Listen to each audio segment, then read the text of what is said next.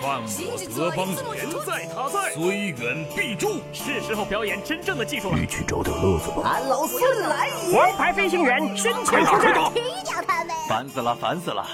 我的观点是：资讯万里挑一，科技择优而用。欢迎收听今天的科技大乱斗。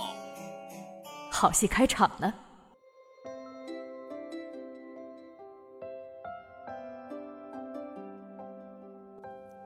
不知道是不是巧合，双十一恰好是腾讯的庆祝日，而今天腾讯已经十八岁了。今天上午，一向低调的马化腾现身腾讯十八周年庆直播，并通过 QQ 给每个员工都发了红包。从微博上曝光的截图来看，有人最多收到了九千八百八十八元的超级大红包，少的也有几百元。有网友调侃称：“居然不是 Q 币，这不科学。”请问，我转发到五个群，能给我升级一个太阳吗？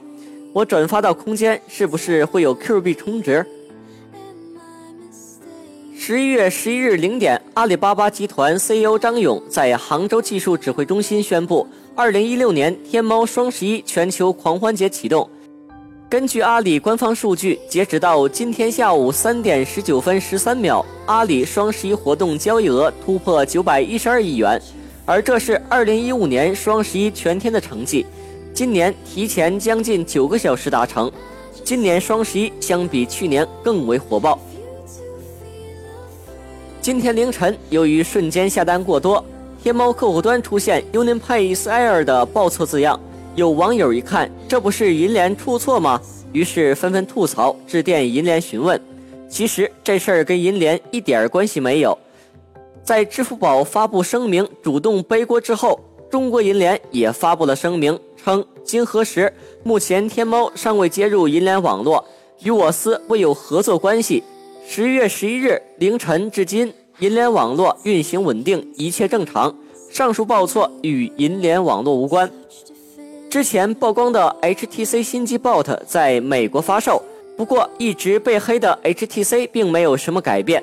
新手机竟然搭载了骁龙八幺零处理器。